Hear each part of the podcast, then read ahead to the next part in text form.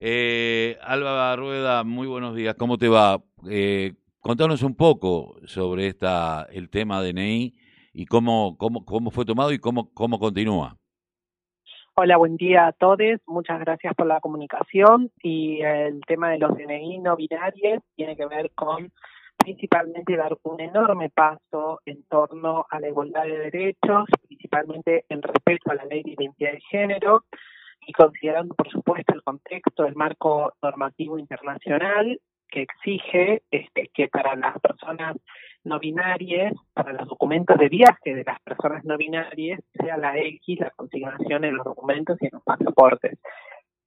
Nosotros hemos trabajado desde el año pasado junto al RENAPER justamente para esto, para poder dar una respuesta, una respuesta que tenga que ver con un paso histórico para, nuestro país y para la región, porque Argentina es el segundo país de América que se corre este, del binarismo sexual, es el, después de Canadá, es el segundo país que establece justamente esto, ¿no? El enorme paso hacia la igualdad que es correrse de, pensar todas las instituciones de manera binaria, solo para hombres y para mujeres. Esto tiene que ver no solo con sistemas de información, este, sino también tiene que ver con prácticas institucionales, este, culturales, basadas en una cultura profundamente binaria. Este, así que el primer paso para la igualdad es este, sin duda, este, tiene que ver con abrir este, sabiendo que ingresan muchas identidades que no quieren o declararle su sexo al Estado, por eso también la X, no quieren declararle su sexo al Estado, su identidad, eh, eh, y además otras tantas que, este, digamos, tienen una variedad de criterios identitarios bien importantes. Entonces, en, en, en los, en los dos sentidos, ¿no? en el sentido del progreso y después en el reconocimiento de derechos que significa para muchas argentinas, para muchos argentinos y argentines, un enorme paso para poder generar otro marco de respeto hacia, la, hacia las personas, sabiendo que nuestras sociedades ya son diversas. Ese creo que es un, gran punto de inicio para, para hablar de estos temas. Eh, ¿Se podrá en algún momento llegar a la no necesidad de estar demostrando que? Eh, sí. Esperemos. Sí, yo creo que sí, en la medida en que se trabaje con sociedades que son profundamente desiguales. Fíjate que gran parte de la consignación de los datos tiene que ver con registros de lo que implica la trayectoria de vida de las personas dentro de las instituciones. Lo que quiero decir, por ejemplo, es si la sociedad es tan desigual, por ejemplo, tantas mujeres, ¿cómo podrían registrar esa desigualdad si no fuese a partir de la categoría de consignarse como mujeres. No se podría ver la falta de representación de las mujeres en las listas, no existiría la ley de, de, equidad en, los medios de comunicación, no existiría un montón de leyes que hablan sobre la paridad de las mujeres también, sobre todo pensando en violencias, imagínate que el registro de violencias no consigna sexo este, no se sabría quiénes son las víctimas de las violencias cuando claramente las mujeres sufren la violencia machista y patriarcal casi en su totalidad y además en eso hay que sumar otras variables que son las que estamos trabajando justamente que implica este, integrar la perspectiva LGBT porque la violencia machista y patriarcal también se asienta sobre lesbianas, gays, travestis y trans. Así que claro que se podría pensar en sociedades igualitarias donde esto no, no, no sea un criterio para la valoración de las personas. Lo cierto es que esas sociedades deberían también ser respetuosas de los derechos más fundamentales de las personas. Y lamentablemente estamos muy lejos de, de, llegar a esa sociedad. Entonces necesitamos estos registros para poder eh, generar políticas públicas, para poder tomar una dimensión concreta de lo que significa la violencia y también, por supuesto, la igualdad de derechos.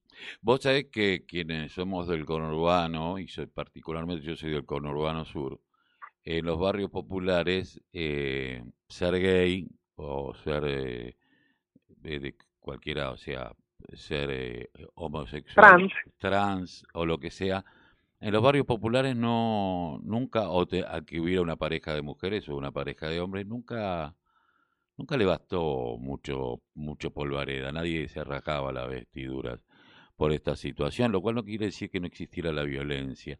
pero era como mucho más naturalizado que en otros sectores en donde todo se esconde. Eh, pero lo que, me, lo, que, lo que yo me planteaba eh, es, bueno, esto justamente que vos decís, ¿no? En la medida de que no tengamos una sociedad en donde sea más justa y a donde todo, a nadie le importe lo que el otro, cómo se percibe o cómo siente frente al otro, porque de última se trata de esto, de cómo siente uno con uno mismo y con el otro, eh, y cómo quiere expresar ese sentimiento, ese afecto, lo que sea, y cómo percibe el mundo, eh, y no nos importe, sino que al contrario nos nutra. Eh, em, yo lo, que pensaba es, ¿cómo va, cómo, si ustedes han visto, o sea, en Europa hemos, estamos viendo hoy cada día más, sobre todo en España, eh, una escalada del machismo, del fascismo, del nazismo, de la homofobia de una manera brutal, pero normalmente en nuestros países, en latinoamericano, en Latinoamérica, donde el machismo está tan arraigado en muchísimos lugares, eh, digo, ¿ha crecido o no? Porque la década, si estoy hablando de la década en el 2000 10, 2008 empezaba a haber como una apertura de, de la cabeza de muchos y sobre todo de la desconstrucción de aquellos que fuimos formados en una sociedad patriarcal, a pesar de que en mi caso personal yo tuve una madre feminista, entonces no había mucho espacio como para ser muy patriarcal, eh, porque miraba las, me enseñaron a mirar las cosas desde otro lugar, eh, y hoy a los 58 años me encuentro todavía con, con un montón de carga cultural. Digo, eh, ¿esto que empezaba a crecer, está decreciendo? Mira, eh, yo quiero decir que soy profundamente latinoamericanista eh, y creo profundamente en una América Latina unida, libre.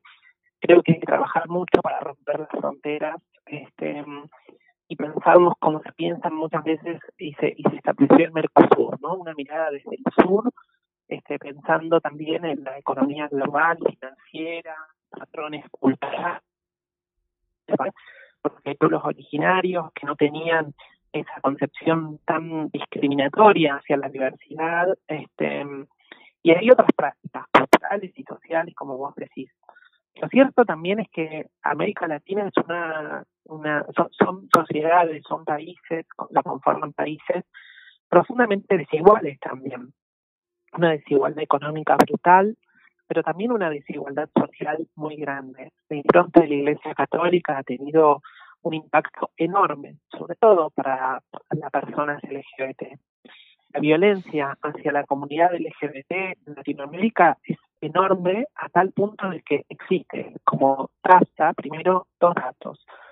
Los travesticidios y los femicidios, es decir, los crímenes hacia las personas trans, con altísimas este, altísimas eh, tasas de, este, de crímenes, especialmente en Brasil y en México. Pero además, la, la, el promedio de vida de las personas trans en Latinoamérica es de 35 años, lo cual es realmente brutal en términos de machismo y patriarcado.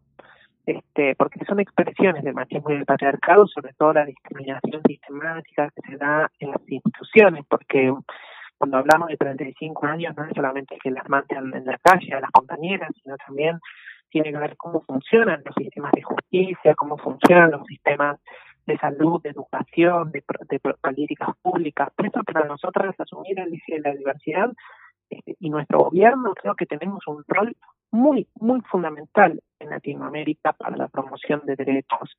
Este, y, y no solamente, este, digamos, en Argentina, sino por lo que está pasando en Latinoamérica. Gobiernos que tienen otra impronta totalmente distinta este, a, la, a, la, a la que tiene que ver con el respeto a la diversidad, este, otros eh, estados que todavía no tienen ley de identidad de género, matrimonio igualitario, que no cuentan con ley políticas públicas para el empleo de personas trans. Es decir, falta mucho en torno a la igualdad de derechos. Y yo creo que los pasos que nosotros estamos dando aquí en Argentina como sociedades, como país, este, digamos que tiene un encuadre sobre la, sobre todo sobre la plataforma de derechos humanos, es un enorme paso, este, y creo que vos lo decías en otros términos, pero lo decías bien, es que cuando una sociedad reconoce derechos, o sea, este, toda la sociedad avanza y eso significa eh, que realmente nos hace más democráticos, más justos, más igualitarios, en muchos sentidos. Este, entonces creo que hay que trabajar mucho en esto. Falta, falta un montón. Este, dimos, eh, tenemos leyes importantísimas. Yo voy a mencionar las que trabajamos en los últimos años, en el, en el último en los últimos 18 meses que nosotros estuvimos gobernando, la ley de interrupción voluntaria del embarazo, la ley de los mil días, la ley de cupo trans, la ley de equidad de los medios de comunicación, incorporando la perspectiva del cupo trans, y por supuesto este decreto también eh, que habla sobre la participación de los binarios, y son eh, enormes pasos adelante en la conquista de derechos. Para, la creación del Ministerio de las Mujeres, Géneros y Diversidad permite también trabajar en políticas públicas sobre el eje de las violencias y la promoción. Creo que estamos dando pasos significativos, pero que el camino es todavía luchar con una concepción de sociedad muy, muy, donde, digamos, el machismo está muy arraigado. Lamentablemente, este, digamos, eh, contamos con datos escalofriantes sobre la población LGBT en Argentina y, y falta mucho trabajo para pensar sociedades igualitarias en sentido pleno. Pero creemos que estamos dando pasos necesarios y este es uno de ellos. Eh, habrá que salir porque, bueno, uno dice, esto viene desde el Estado, eh, me parece que hay que empezar a militarlo en la sociedad, ¿no? Cada uno de nosotros tendrá que eh, no tener miedo de decir lo que piensa, eh, por miedo a quedar mal en un espacio o en otro. Porque si quedamos mal y los demás nos miran distinto, bueno, evidentemente ese no, no era nuestro espacio.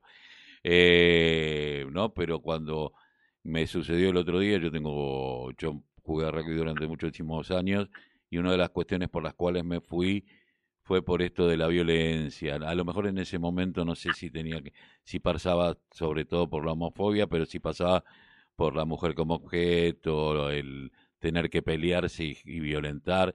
Y dejé, hoy mi hijo se encontró con, sigue jugando eh, en un club que gracias a, Dios eh, tiene aparte un rol social eh, en Quilmes y se encontró con un profesor que dijo, si quieren eh, un deporte de señoritas, hagan hockey. Y mi hijo lo miró y dijo, no, ya el rugby es un deporte de señoritas. Eh, como, y se animó y sigue estando, ¿no? Esto que los adolescentes naturalizan a veces, de decir, ¿por qué no lo voy a decir? ¿Qué tiene de malo?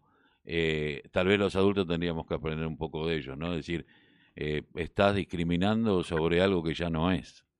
y me parece que es importantísimo, ¿no? Eh, que tomemos esa conciencia y el trabajo que tengamos que hacer cada uno en cada uno de los espacios. Estoy de acuerdo, falta mucho, falta que rompamos, mira, el eje de la discriminación tiene que ver muchas veces con los silencios y las complicidades. Tomar la palabra, no ser cómplice, correrte de las situaciones de discriminación, cuando incluso cuando vos no sos la persona que recibe la discriminación, poder pararla, poder actuar, poder usar la palabra, esa es la herramienta con la que nosotras estamos trabajando y es la que por principalmente el eje donde pensamos que, que se tiene que asentar en una sociedad empoderada en derechos, donde se puedan respetar todo, porque afecta a todos, es justamente la vulneración de derechos. Entonces no trata, no se trata solo de les no binarias, de gays, de lesbianas, de travestis sino cómo nuestra sociedad cerca este, a las personas y sobre todo esto, ¿no? Cómo se constituyen en otras prácticas mucho más complejas torno a la, a la discriminación. Entonces, para romper con esto, necesitamos estos compromisos y tomar la palabra, tomar una actitud, un reclamo colectivo, me parece que son herramientas fundamentales para esto. Eh, Alba, te agradecemos mucho haber pasado por la mañana informativa aquí en la radio de la Unión Nacional de Clubes de Barrio. Muchas gracias a ustedes. buenos días. Buenos días.